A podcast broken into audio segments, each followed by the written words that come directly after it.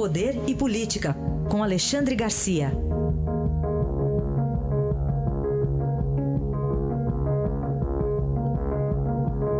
Alexandre, bom dia. Bom dia, Heisen. Bem-vindo. Obrigado. E fe feliz ano novo, então, podemos dizer ainda, né, Alexandre? Podemos dizer assim. que seja um ano feliz. Muito bem. Alexandre, presidente Bolsonaro voando, chega daqui a pouco, 11h30 da manhã, pelo horário de Brasília, à Suíça, a Zurique, depois que vai para o Fórum Econômico Mundial. E a expectativa?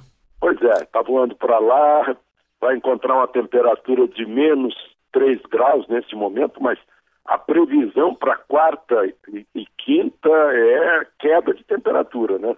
O, o simpósio, aí o fórum abre na quarta-feira, a previsão é menos 9 graus, no dia seguinte 11 graus negativos, depois 12 graus negativos, o, e ele está com a bolsa de colostomia. É bom a gente pensar primeiro nessas questões biológicas. Né?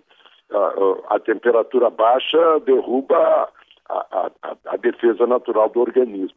Não, é, não vai ser uma coisa banal que ele vai fazer quando voltar, tirar essa bolsa de colostomia. Acho que foi meio. É, é, é, é tem que ter uma certa, um certo desprendimento viajar assim, mas enfim, está na Suíça, a Suíça tem, tem uma fama de boa medicina, né? mas eu estou meio abalado porque o meu primo mais próximo tirou a bolsa de colostomia na segunda-feira e foi enterrado ontem. Né? Uh, claro que é diferente, meu primo estava doente, o Bolsonaro está em plena saúde, não estaria em plena saúde e não fosse atacado. Mas, enfim, Davos né? é, o, é o lugar onde vai se discutir mais uma vez aí o futuro do mundo, na verdade, o futuro da economia que puxa o mundo. Interessante a, a gente comparar uh, por, uh, com um livro que ganhou o prêmio Nobel em 1924, A Montanha Mágica, do Thomas Mann, um alemão. Né? Ele foi para lá visitar a mulher dele, que estava em tratamento eh, de tuberculose, o pessoal ia para Davos, como aqui no Brasil ia na mesma época para Campos de Jordão. Né? E discute o livro questões vitais da natureza humana, do futuro do mundo, e é o que vai se discutir lá em, em, eh, eh, em Davos mais uma vez. Eu acho que tem um grande significado esse encontro, embora sem a presença de, de duas dois dirigentes muito importantes, o Trump e a Theresa May. Theresa May envolvida lá na saída, na saída uh, da Inglaterra da, da comunidade europeia e o Trump uh, ocupado por questões internas de seu governo. Mas vai ser então uma oportunidade de o Brasil ocupar lugares deixados uh, abertos pelo, pelos Estados Unidos, pela Inglaterra nesse encontro. Muito bem. Bom, lamentamos aí pelo seu primo, viu, Alexandre? Mas vamos seguir aqui. O outro assunto, ainda ligado ao fórum lá de Davos, dois ministros muito aguardados, o Paulo Guedes, o, o responsável pela economia, mas Sérgio Moro também. E o Estadão hoje adianta aqui alguns trechos do até do discurso, da linha do discurso do Sérgio Moro, ele vai dizer que a corrupção afeta o lucro das empresas. É verdade, afeta tudo, né?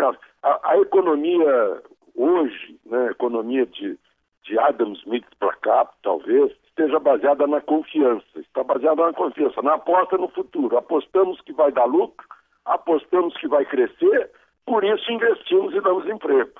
É mais ou menos isso, uma coisa meio abstrata. Né? E a corrupção derruba isso.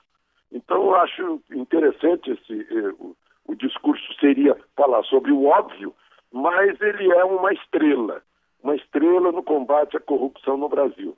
Vai ser apresentado lá como tal. Paulo Guedes, por sua vez, é a estrela da economia liberal. Escola de Chicago, que deu tanto certo no Chile. Né?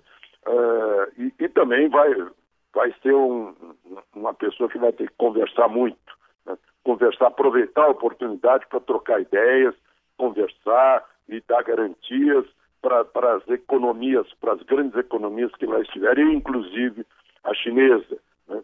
O, são duas, duas estrelas é, é, do governo brasileiro que também representam ideias, vejam só, representam personagens que estão lá no livro de Thomas Mann, A, a Montanha Mágica. É, o Paulo Guedes está está carregando uma boa bagagem que ele herdou, né, principalmente do Banco Central, da administração anterior do Banco Central, do Goldfein.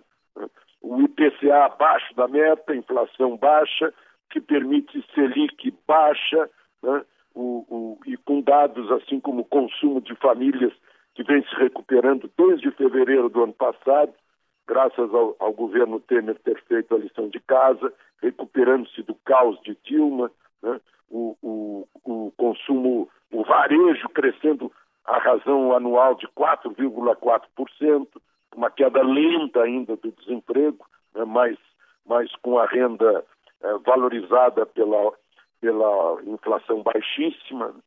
Agora, e, e tendo que falar sobre o ajuste fiscal, em que a Previdência, a reforma da Previdência é vital, é importante. Né?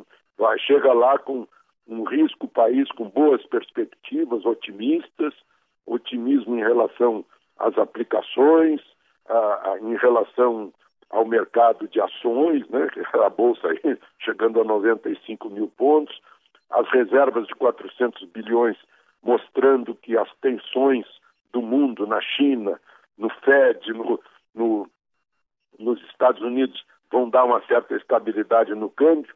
Então é, é uma boa, está é, em boa fase, digamos assim, o discurso de Paulo Guedes em Davos. Muito bem. E para fechar, Alexandre, assembleias é, estaduais, assembleias legislativas sendo investigadas por pagamentos de comissionados. Pois é, eu acho que você estava em férias quando eu contei que os corretores de imóveis que alugam apartamentos para comissionados da Câmara Federal aqui em Brasília não aceitam contra-cheque ou olerite como comprovante de renda, porque sabem que está escrito lá 10 mil reais, mas na verdade o sujeito recebe só seis, porque deixa os outros quatro na verba de gabinete, na caixinha do gabinete. É uma coisa generalizada, vergonhosa e generalizada. E ninguém faz CPI para isso, porque está todo mundo envolvido. Os legislativos e os executivos municipais, estaduais têm isso em relação aos comissionados. Funcionário de carreira não, não tem como. Está lá o salário, a tabela de salário. Né? Mas por, e aí eu, eu, vejo no Estadão 16 assembleias legislativas, eu acho que se quiser, investiga todas. E 16 está havendo investigação sobre, sobre deputados. Tem um na Paraíba, por exemplo. Isso não é só na Paraíba, é comum que põe a empregada doméstica. E ele não paga a empregada doméstica, mas os contribuintes pagam a empregada doméstica.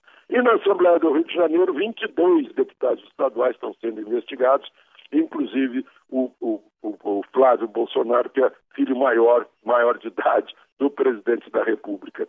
Então, chamou atenção por causa do Flávio, uma coisa que está em investigação sigilosa e que é um escândalo nacional, né, que está pegando, em geral, o, o, legislativo e o executivo, provavelmente com exceções. Né? Não é todo mundo, mas é, é muito, é, é a maioria em que isso acontece, né? com o comissionado. E ainda tem a ameaça de, se você não trabalhar pela minha reeleição, tá, vai perder o cargo, porque eu vou perder o meu mandato e você vai perder o cargo. É isso. Aí está a análise de Alexandre Garcia, que amanhã volta ao Jornal Eldorado. Obrigado, até amanhã, Alexandre. Até amanhã.